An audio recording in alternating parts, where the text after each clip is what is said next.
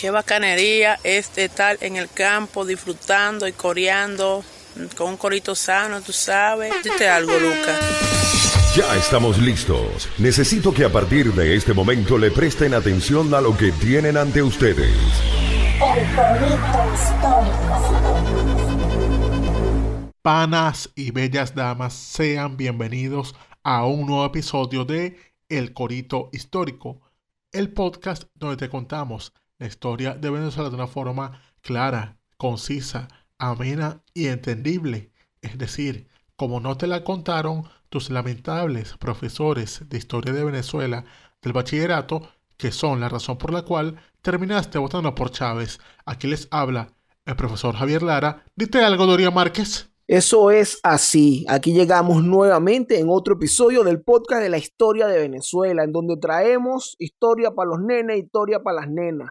Traemos todos los cuentos, todo lo que ha pasado en el pasado de nuestro país, valga la redundancia, pero en el idioma del corito sano, en el idioma de la esquina. Porque tú sabes que esos próceres de lo que nosotros hablamos, muchos de ellos, algunos no, quisiera uno, pero son como tú y como yo. Háblales ahí, Manao. Así es, así es, así es.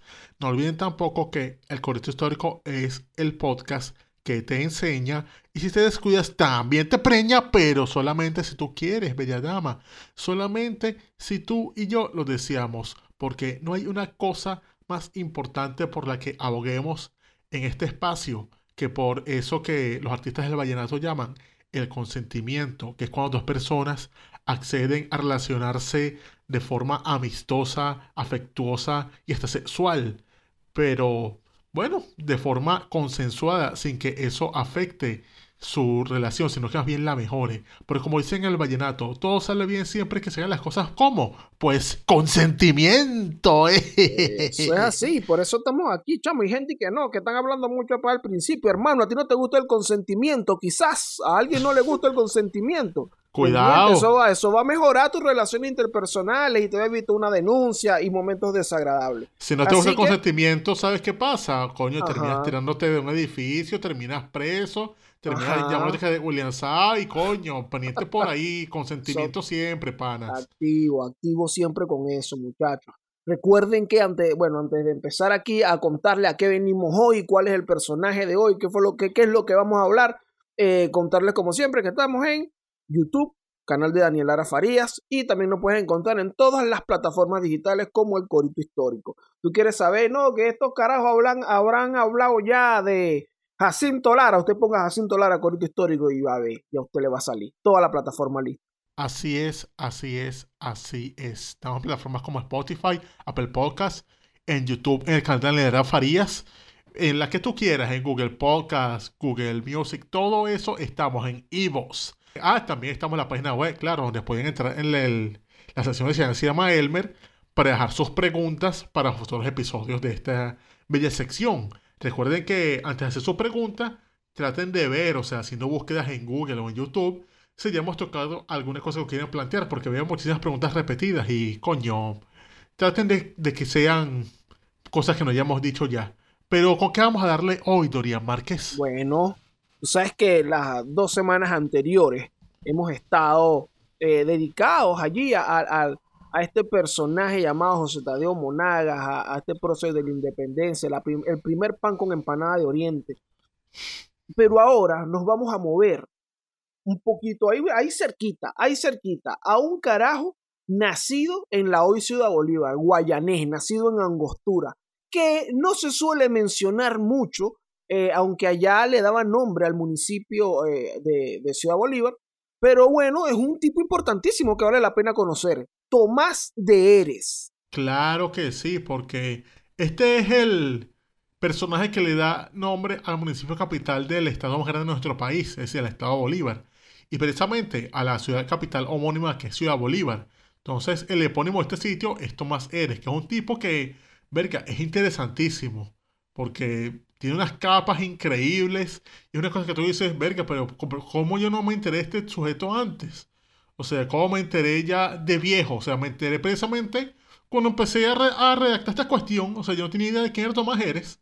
Bueno, yo, yo soy ya por ahí porque tú sabes que yo soy un poco guayanés y, y bueno, allá el municipio Eres, aunque Me enteré, mira, recientico me enteré cuando dijimos que vamos a hablar de este señor. Y me puse a buscar, resulta que alguien por ahí cambió el nombre del municipio. Ahora se llama que Angostura del Orinoco. Pero bueno. Ah, no, pero. e- ese es otro, otro tema por ahí, pero Eres, Tomás de Eres, hermano. Un tipo que vale la pena conocer y se lo vamos a presentar. Así es, así es, así es. Lo interesantísimo de Eres es que el canal empezó siendo realista. Y ojo, él era de buena posición económica, es decir, él no era tipo lo que sí pasó con Juan José Rondón o con el Negro Primero, que empezaron en el bando realista porque los arrastró las circunstancias. Él fue distinto y eso lo hace ser bastante relevante. ¿Y él empieza dónde? Bueno, en Angostura. Él nace en lo que es actualmente Ciudad Bolívar, en ese se llamaba Angostura del Orinoco, y eso fue en el año 1795. Es el fruto del matrimonio entre José Fernández Jerez y Méndez y María Josefa Rivero. Sería el primer hijo, el primogénito de seis hermanos y hermanas que sería el fruto de ese matrimonio. Y su papá, don José Fernández de Eres, era asturiano. Este, este apellido también viene ajá, de allá, tiene sus, sus raíces allá en Asturias. Y su mamá era hija, si era criolla, era hija de un teniente del Real Cuerpo de Artillería, de ahí de la provincia de Guayana. Entonces, bueno, así, bueno, nace Tomás acá en, en, en estas circunstancias, digamos, en una posición social elevada.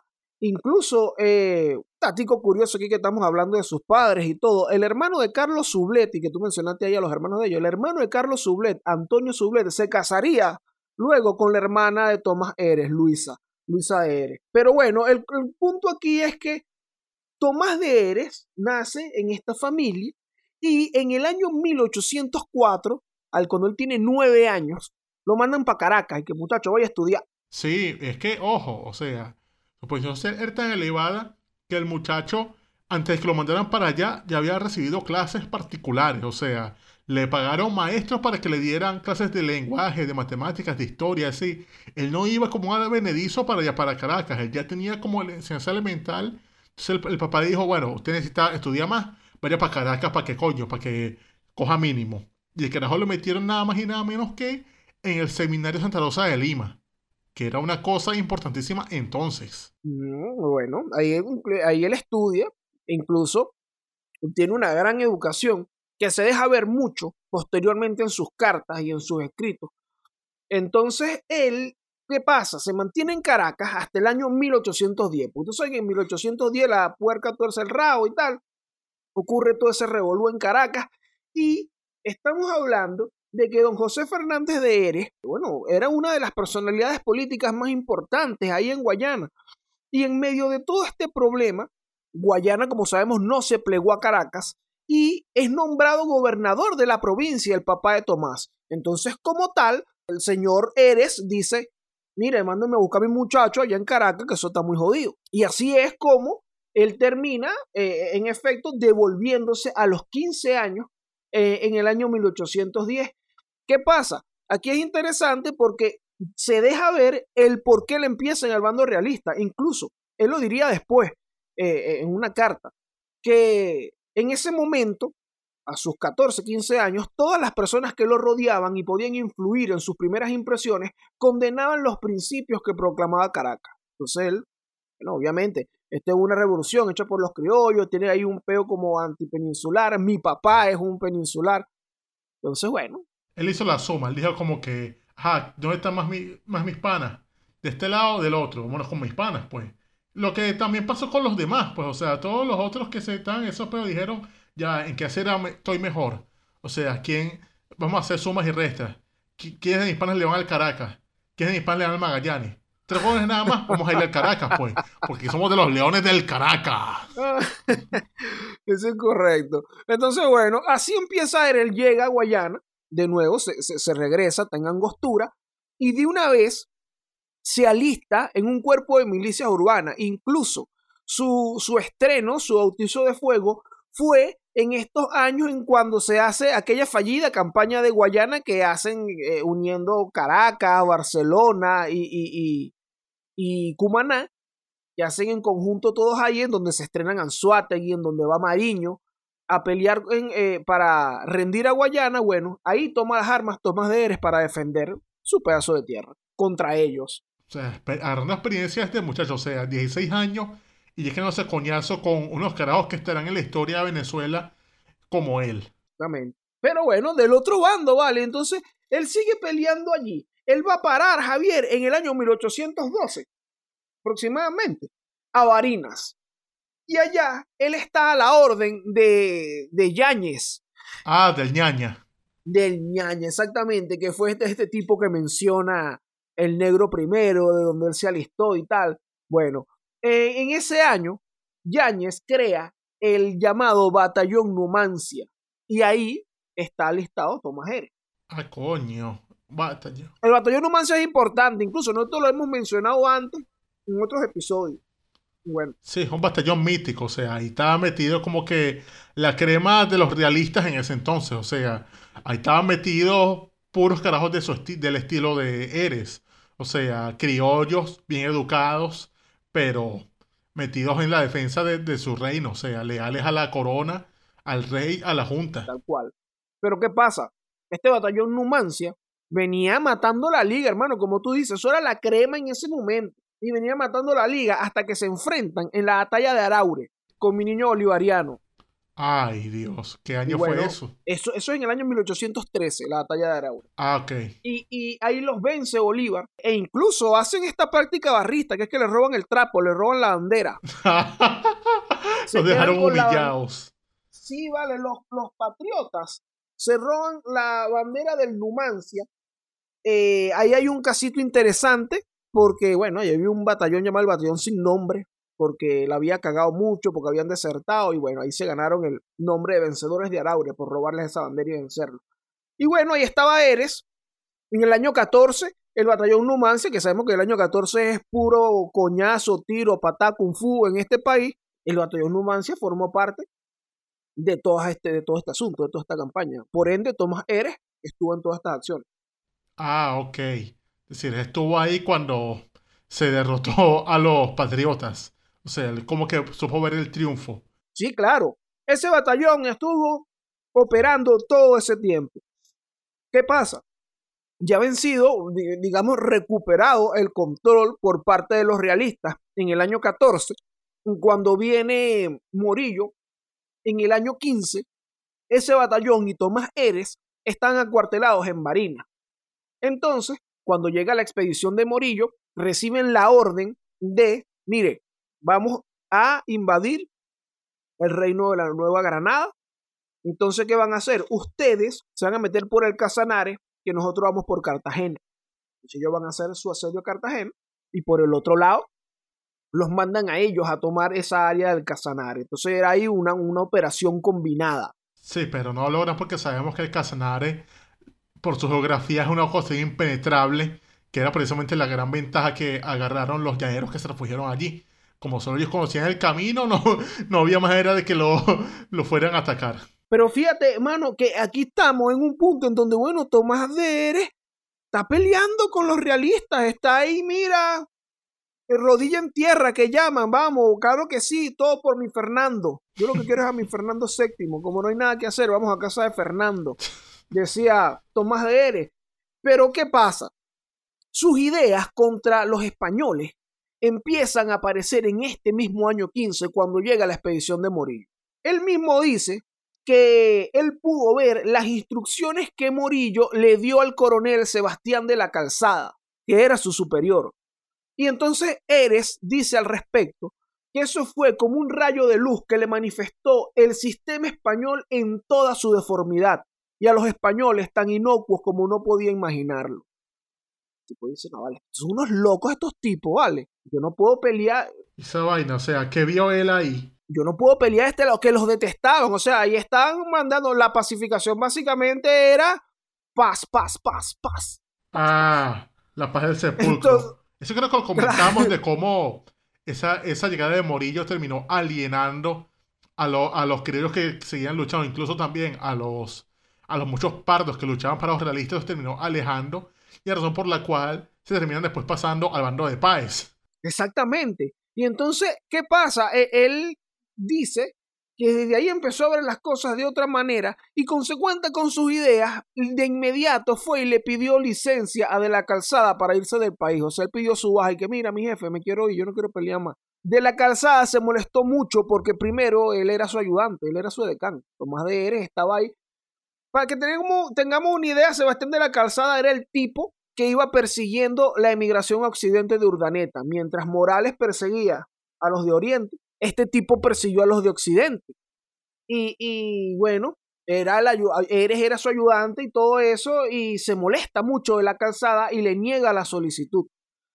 Después diría el mismo Eres que según la experiencia que le hizo, que pudo conocer después, si su pretensión hubiese llegado a los oídos de Morillo, hubiese sido sacrificado de una vez. Ah, sí, porque esa era la época del terror de Morillo, o sea, Ahí Morillo estaba pendiente de fusilar a todo el que lo, mirara feo. A todo el que le dijera, eh, Capitán General Morillo, ¿quiere una arepa? Lo fusila porque esas arepas no son para gente, esas vainas para negros y para avestruces. Oye, vale, capaz, eso fue lo que escuchó Eres o leyó Eres cuando de las instrucciones de la calzada y que hay nada de arepa, que eso es para negro y para avestruces. Oye, no puede ser, tú no sabes lo bueno que es una arepa, mi general. seguro dijo, ah, ¿Qué, vas a saber tú? No que te comes arepa con zapoara, miserable. Exactamente, doño, mi general, pero y, una arepa con boca chico, con nada. Entonces, bueno, ahí sigue. Eh, o sea, él no puede irse. Este, este, e, eres, no, no, no, no puede irse. Incluso en octubre inicia la marcha hacia allá, hacia, hacia la Nueva Granada, que ya Murillo lo había tomado. Eh, entran a Bogotá y en Bogotá se meten más peos eres porque tú sabes que allá están fusilando gente como loco, lo que acabas tú de decir, el régimen del terror de Morillo. Y empieza Eres, nuestro Tomás de Eres, a abogar por algunas familias bogotanas. Ay. Coño, mano, este no y tal. Y bueno, el bicho le prenden tremendo peo, no lo fusilan, pero mandan al batallón Numancia a Popayán y que saquen a esa gente de aquí a mar favor, Morillo tomó molesto los mandaron al sitio más profundo. Le dijeron, no, no, no, mándalos para allá bien lejos para que se entretengan allá, para que no estén jodiendo aquí. O sea, porque aquí me van a estar la gente, mándalos por allá que allá no hay nadie sino, sino animalitos. Allá verán ellos qué hacen, como castigo. Bueno, y allá se fue, estamos hablando entre el año 15 y 16, ahí deben pasar unos tres años eh, eh, destacados en, en Popayán, porque luego en 1819 los mandan a Lima lo mandan a Perú allá a hacer el, refuerzo porque por ahí venía San Martín. Rumba Correcto, sí. Porque recordemos que para esa época ya San Martín y su combo habían triunfado en el Maipú. Y entonces lo siguiente era lanzar la invasión marítima al Perú. Y entonces pasaba que el virreinato del Perú estaba con esa senda amenaza y necesitaban toda la ayuda que pudieran. Y entonces Morillo hace como ese movimiento y le dice, ok, ahí tenemos los refuerzos para que mantengas eso ahí. Y coño, llega el batallón Numancia, que como comentábamos eran, es un montón de criollos, o sea, gente que había reclutado de Venezuela, pero que después fue agarrando más gente en la actual Colombia, gente en Ecuador. Entonces estaba ese ejército ahí de americanos para luchar contra los otros americanos patriotas al otro lado de la frontera. Bueno, recordemos que en este batallón Numancia, nosotros lo mencionamos en el episodio de Manuel Sáenz, porque ahí estaba su hermano, que es con quien hace también la labor de inteligencia, que también era un americano, pues un ecuatoriano. Claro, claro.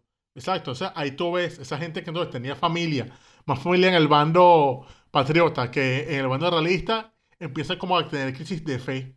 No solamente en el caso de Eres, sino había mucha más gente ahí que estaba como que dubitativa respecto a qué hacer en este caso al que se aproximaba a la guerra de San Martín, porque también pasaba que San Martín, cuando invade el Perú, él lanza una proclama llamando precisamente eso. es como una, proclama de guerra a muerte a la inversa, donde llama a que los, todo aquel americano que estuviese a servicio de la, realeza abandone el ignominioso empeño de servir a opresor de su patria. Es decir, era prácticamente una oferta de amnistía.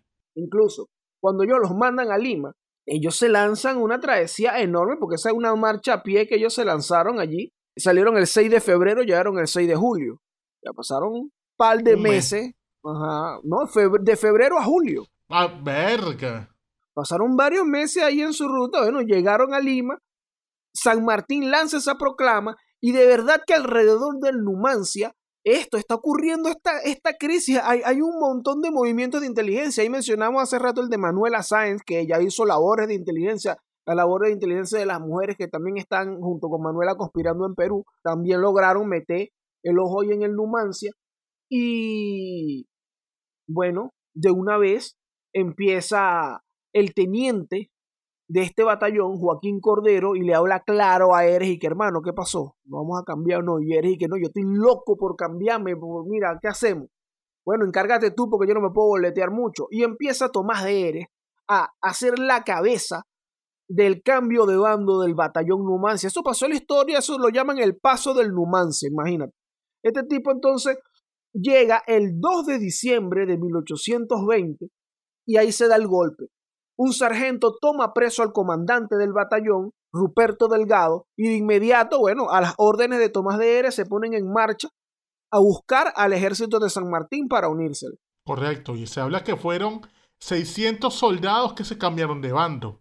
Sea, fueron para donde San Martín y dijeron, panas, aquí venimos, o sea, aceptemos la oferta, nos unimos, háblanos claro, somos patriotas como tú tú sabes que lo, lo, lo arrecho de esto también es que, bueno, ahí va Eres comandando porque se supone que el, el, teniente le dice, bueno, mano, pero da la cara tú, pues claro que la doy yo, dice Eres, y él va al mando de ese batallón que se está cambiando y de inmediato, claro, pone el ejército a las órdenes del coronel Rudecindo Alvarado, que estaba a cargo del ejército de San Martín, pero al siguiente día, el 3 de diciembre, Tomás le escribe a San Martín notificándole que mira, mira, hicimos esto, mi general, mi patrón. Y bueno, somos fieles aquí. San Martín le responde la carta, le da, mira, denle todos los honores que merece ese batallón, le cambia el nombre, Numancia Fieles a la Patria, le pone.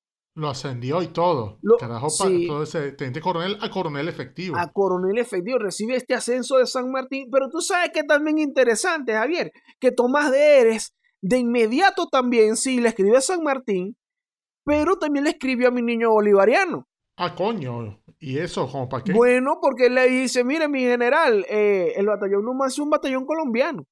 Esto está hecho puro de, mira, de gente allá de Venezuela, de Colombia, de Ecuador. Entonces, claro, aquí nos cambiamos de mando para San Martín. Cuando él termine la campaña, estamos a la orden. Ah, claro, es como diciendo, pana, nosotros queremos volver a la patria y, e incorporarnos. O sea, tú, tú sabes que nosotros somos, somos de los tuyos. Aquí somos puros colombianos, ecuatorianos, venezolanos Estamos para eso. Estamos aquí con los peruanos, pero en lo que tú digas, nos llegamos. Exactamente. Así que habla claro. Puro paisano, estamos aquí. Entonces, bueno, Bolívar, chamo, le pone el ojo. yo, no, yo no creo que, no, no, no sé, de verdad, en esto no, no sé si, si tendría referencias de quién era el coronel Eres, pero es la cara de este, de este levantamiento que está ocurriendo. Y cuando él empieza con este asunto de mandar Sucre para Guayaquil y para el sur de Colombia, él le dice a Sucre, ordena a Sucre, mira, habla con San Martín para que te mande refuerzos.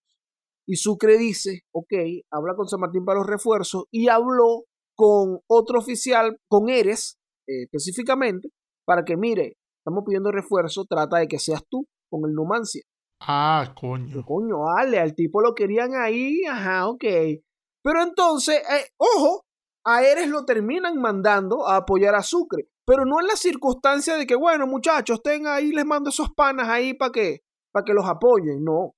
El mismo Tomás de Eres dice que después de que San Martín ocupó Perú, ocupó Lima, el ejército quedó ahí ocioso. Incluso su mismo jefe estaba como aletargado. O sea, estaba ya huevoneado. San Martín estaba ahí era fumando opio con un peo. ¿Qué hago? ¿Será que sigo? ¿Será que no? Y algunos subalternos pensaron en deponerlo. Entonces, bueno, Eres fue y le advirtió al jefe, le advirtió, oye, José, José de San Martín, ¿sabes que hay unos tipos ahí que están pendientes, mira, de tumbate? Y San Martín le dijo, mira, vete de vacaciones, yo no te quiero que mí no me esté diciendo mm. eso. E incluso, según sus propias palabras, las propias palabras de Eres, dice que San Martín le dio la orden de presentarse en Guayaquil al general Sucre porque su permanencia en el Perú no convenía a los intereses del Estado. Mm, me dijo, bueno, tenga su pasaporte, un despido indirecto le dio, pues. Pero bueno, perdió un activo súper, súper, súper valioso. Y aquí lo empiezan a notar la gente, bueno, los colombianos, digamos, o los venezolanos, los generales que están a cargo, Bolívar, Sucre. ¿Por qué? Porque la primera, la primera misión que le dan a él es coordinar con el general Andrés de Santa Cruz Ah, claro. en Piura. Tú sabes que Santa Cruz no es que era oficial, no era oficial de Colombia o no estaba a las órdenes de No, ellos. San Cruz entendido que era servicio Eh. del Perú en ese momento, ¿no? Exactamente. Entonces, bueno, la, la misión no era una papaya, era tener que ir a hablar con estos peruanos, mira, mano, para ver si se unen allá los ejércitos, porque tú sabes, ¿sabes? Ir a vender eh, la idea bolivariana, básicamente, épale, tenemos que acabar con todo lo que hay acá en la región para que no haya problemas con...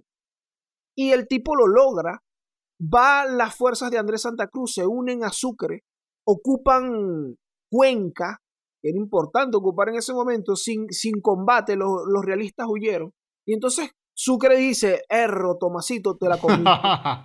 tremenda, tremenda gestión. Y lo pone gobernador y comandante de la provincia. Coño, Javier. pero coronando durísimo. O sea, ¿cómo ha ascendido en poco tiempo? O sea, ¿en qué espacio de qué? ¿Uno, dos años?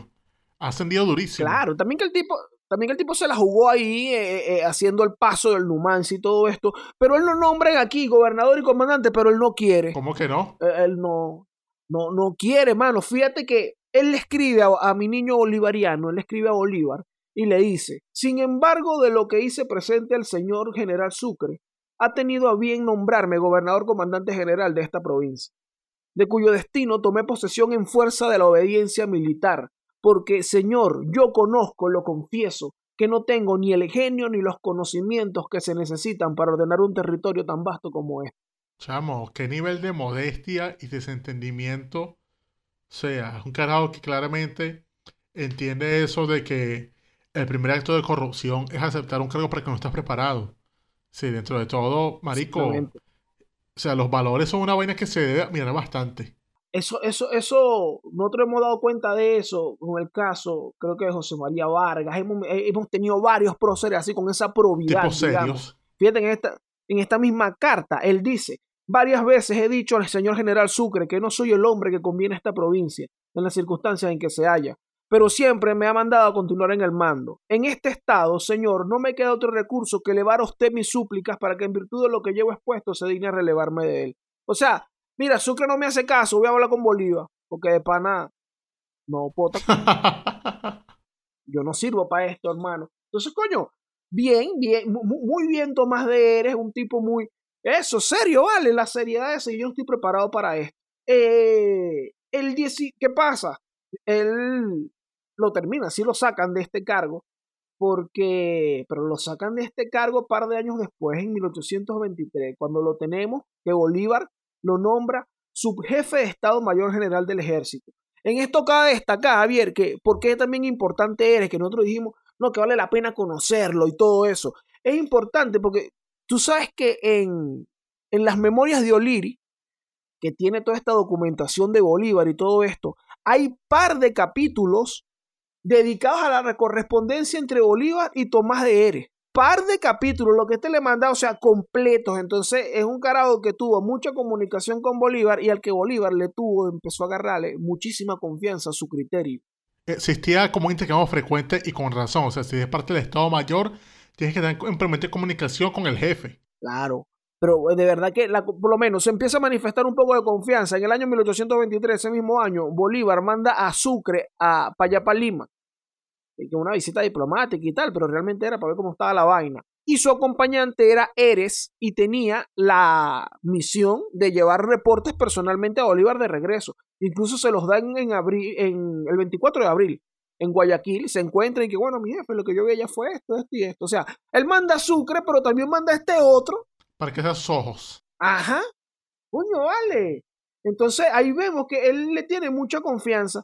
En el año siguiente, en 1824, ministro de Guerra y Marina. No, y otra cosa también, que es que efectivamente, como parte del Estado Mayor, él era el secretario de Bolívar durante la batalla de Junín. O sea, los partes de la batalla los firmó él prácticamente.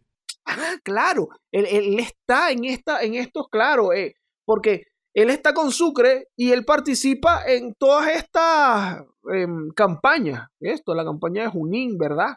Es cierto. Eh, eh, él no está en Ayacucho, entiendo. Negativo. Pero bueno, él, él es, pero él es ministro de Guerra y Marina en ese momento. O sea, él es el, encargado de, bueno, la integridad del ejército. Y él hace altísima labor que en 1825 Sucre escribe allá a Colombia, a la, a la vicepresidencia, diciendo que la labor de Eres ha sido increíble y que, bueno, lo tomaran en cuenta, que, que ese tipo merecía la gratitud de, de- del Estado, pues. Pero bueno, después de Ayacucho, ya Tomás está cansado. Claro, o sea, después de todo lo que ha recorrido, son, creo que empezó en Guayana, que lo pasa después al llano, después lo hace que baja, lo, lo hace subir a, Colo- a Bogotá, después lo, lo echan para Popayán, luego se, se llega a Lima y sigue bajando, coño, vale. Obviamente cansado, yo estaría. Sí, sí, Tomás Dere no solo está cansado, mano, sino que está preocupado por su familia, porque es un tipo muy familiar. Entonces ya él tenía como un tiempito escribiendo por ahí, pidiendo, oño, denme una licencia por ahí, yo quiero ir a visitar a mis padres, mi papá vive en Caracas, su papá está en Caracas en ese momento, tiene sus hermanas y tal.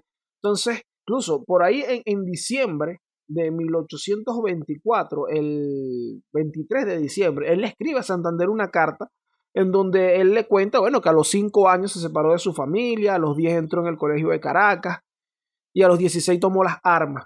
Entonces, él dice, de consiguiente, puedo decir que no he vivido, porque yo creo que ni los muchachos, ni los colegiales, ni los militares en campaña viven. Coño. O sea, Entonces- tiene su dedicarse. No, no, verga, sí, no he vivido, mano. O sea, no te has emborrachado con Centauro. Exacto, este, este Tomás Dere lo que sabe, lo que ha vivido es tirar coñazo, patada con fu, sangre, perder amigos y todo esto.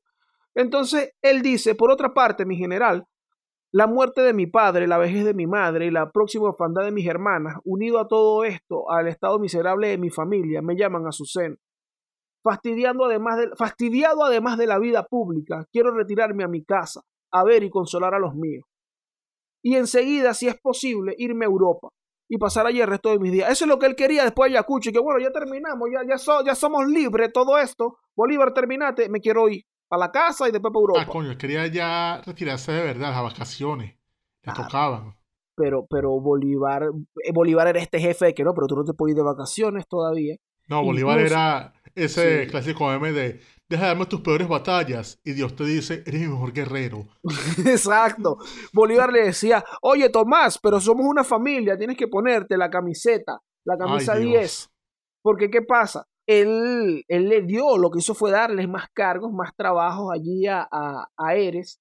Pero no podemos decir también que Bolívar, verga, qué bola, porque él tomó en cuenta estas eh, demandas, digamos, esto que estaba atormentando a Eres sobre el tema de su familia. Hay un par de cartas, por ejemplo, hay una que él escribe a José Félix Blanco, que estaba en Angostura, y le dice, le recomiendo mucho a usted la familia de Eres, oye, como pendiente, pendiente ahí con la familia del Pana. Y también escribe en otra carta que he tenido el sentimiento de saber que su madre murió, la mamá de Tomás de Eres. Coño. Santana me ha hablado por su hermanito y yo lo voy a recomendar para un destino en Guayana. Y le damos un trabajo al hermanito de Eri ahí también, vale, coño, porque yo tan jodido, la mamá se murió. Entonces, coño, vamos a tratar de ayudar también aquí al pana para que él también se ocupe de, los, de las vainas que yo necesito. O sea, le dijo, mano, te necesito aquí, pero voy a hacer todo lo posible para que tu familia esté bien, para que no pasen ronchos. O sea, les voy a cuadrar unas vainas. Para que, coño, está bien, te vas a separar un tiempo de ellos, pero, coño, ellos no van a estar pasando hambre, no van a tener problemas con los dólares. O sea, les voy a poner un buen cargo para que, coño, cuando terminemos esto, tú vayas para allá y ellos, y ellos te reciban, coño, con cariño y te reciban bien. Te reciban Claro. con, no sé, con queso guayanés, mano. Porque, claro, porque él decía que su familia estaba pelando bolas, e incluso él mismo. En 1825, Javier, eh, Bolívar hace a Tomás de Eres formar parte del Consejo de Gobierno de Perú. Porque aquí es donde también que iba a comentar el tema de la confianza. Según las palabras de Bolívar, eso era para tener la seguridad de que su espíritu quedara allí en el Consejo del Perú. A través de Tomás de Eres, que era el tipo, mira, este tipo sabe lo que yo quiero y trabaja como es. Entonces, bueno, Eres realmente luego renuncia, alega problemas de salud y Bolívar dice, ah, tienes problemas de salud, entonces eres jefe de Estado Mayor de allá de la Ah. división de Bartolomé Salón. Coño, vale, en serio.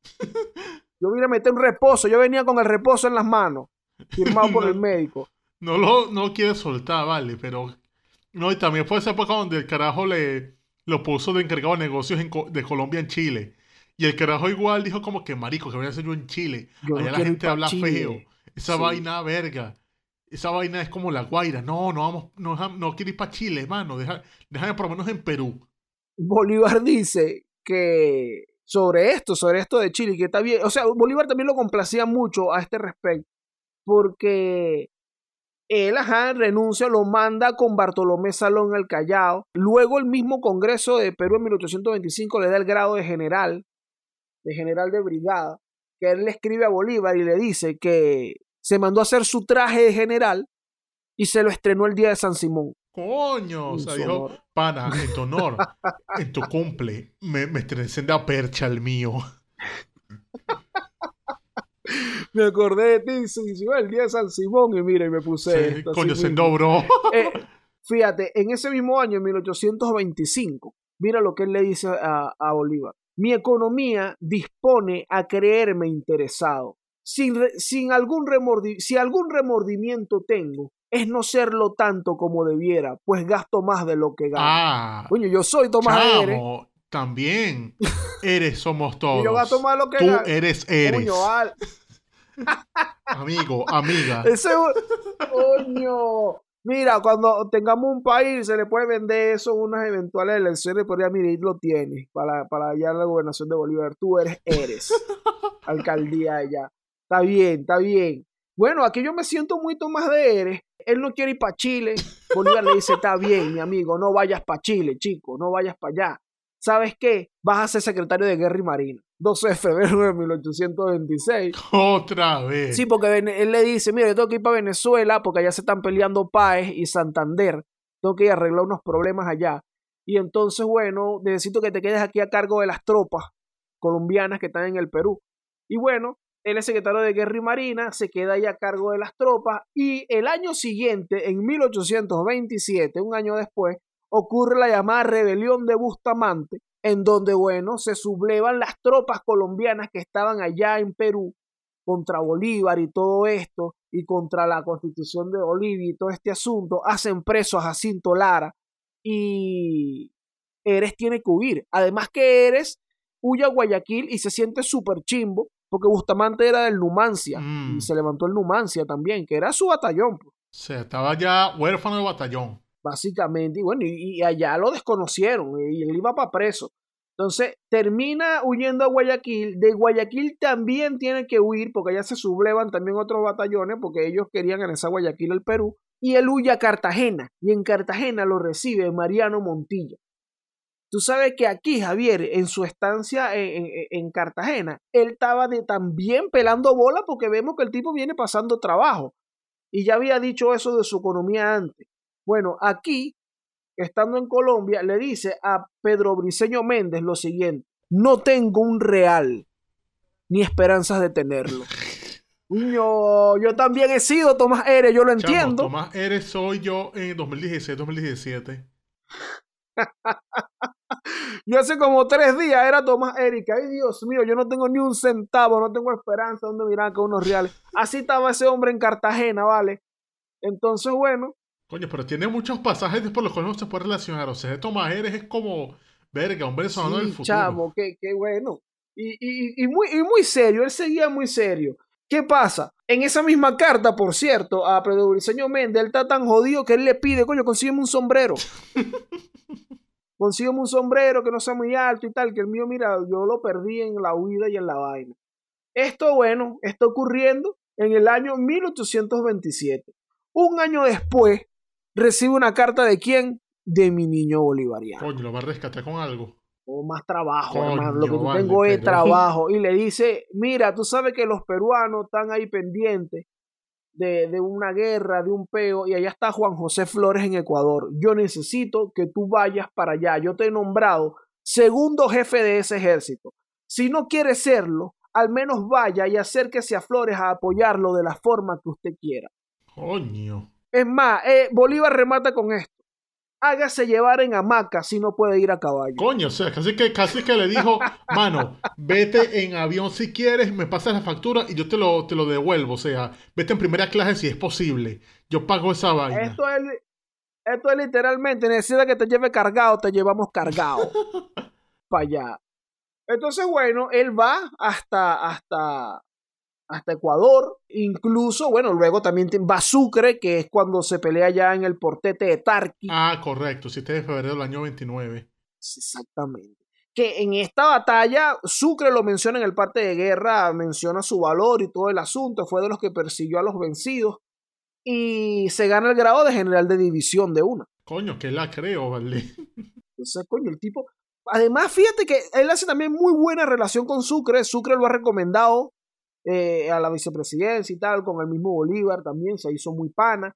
Este deportete de Tarqui fue su última labor, digamos, a la patria, porque él por fin, el 16 de mayo de 1829, le conceden el retiro. Ah, ya por fin dice, ahora sí, ya no me van a joder. Ahora sí, me voy a Angostura a vacilar. Ya puedo tener vacaciones. Ya puedo comer boca chico con casabe mojado.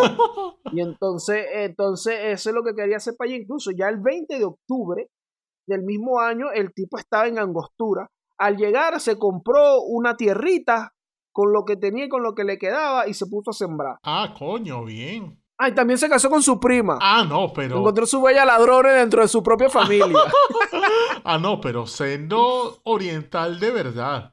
Mira, claro, claro.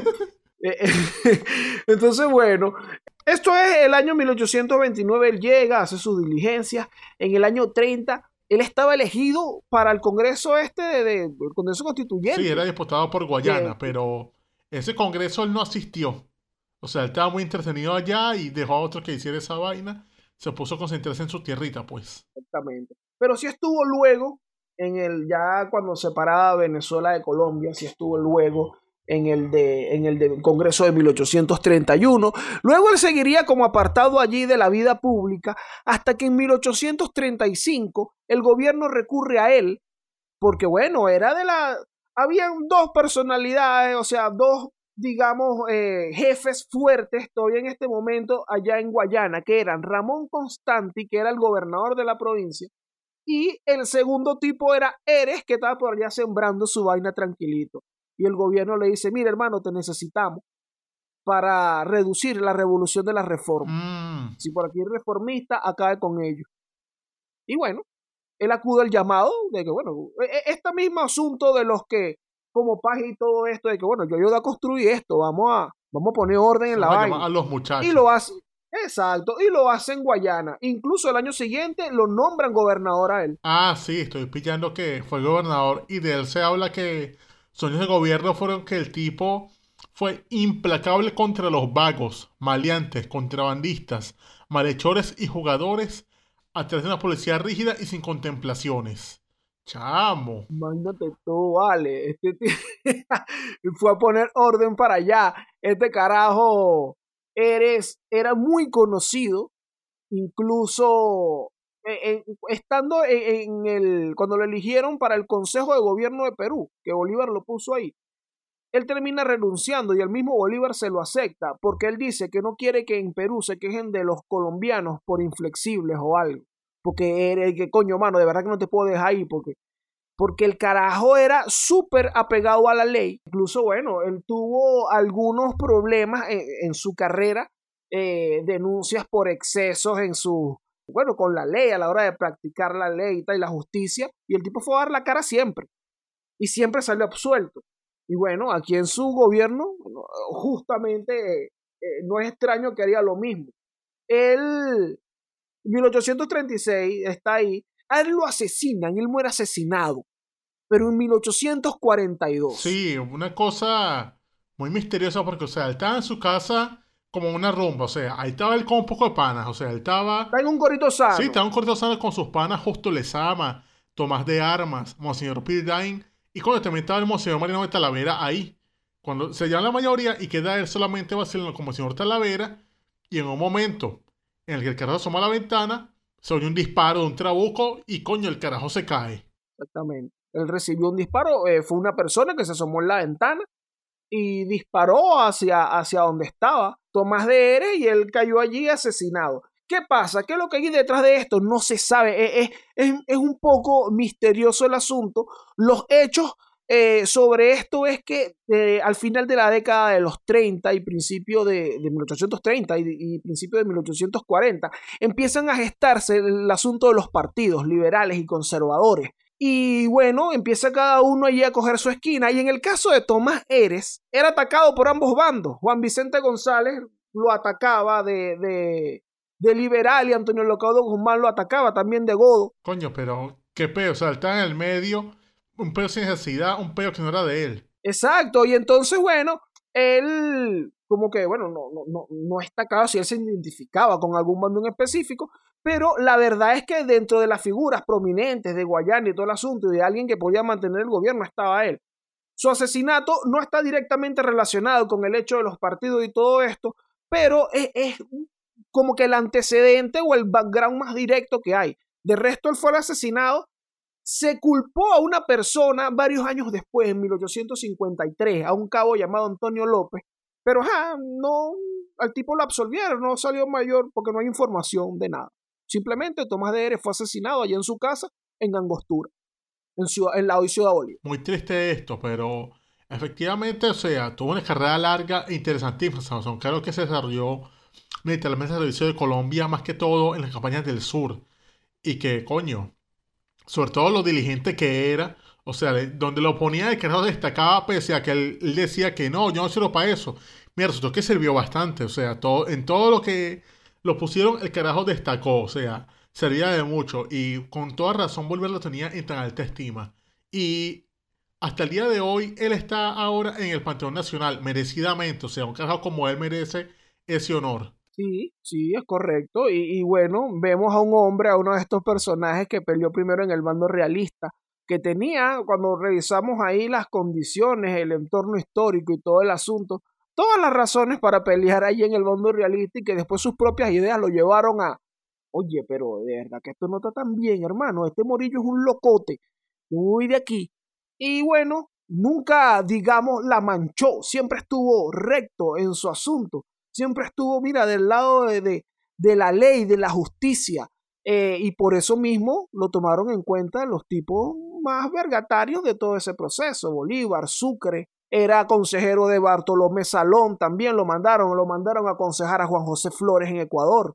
Tipazo Tomás de él. Definitivamente era un tipo como tú, como yo, como los oyentes del Corito Histórico, que ahora, ¿qué tienen que hacer? Para darnos el aprecio que merecemos por honrar a esta gran persona, Doria Márquez? Mira, y para que ustedes también honren a Tomás de Ere, vale, a denle like a este asunto si te gustó este episodio. Cuando ustedes le dan like ahí en YouTube y en las plataformas también si tienen esa cosita, un corazón, un asunto, denle a eso, que eso nos ayuda también a distribuirnos por ahí, que le salga más gente. Compártelo si te gustó esto, si conoces a alguien que le gusta la historia o a alguien que no le gusta la historia, probablemente se vacile el corito histórico. ¿Y qué más? Estamos en todas las plataformas, en YouTube, canal de Daniel Lara Faría. Ahí tenemos una caja de comentarios.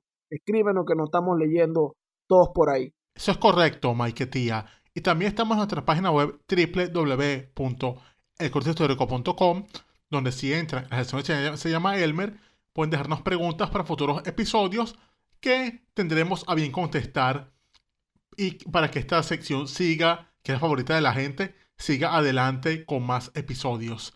Pero bueno, panas, este fue el colegio histórico sobre Tomás de Eres. Me quité ya.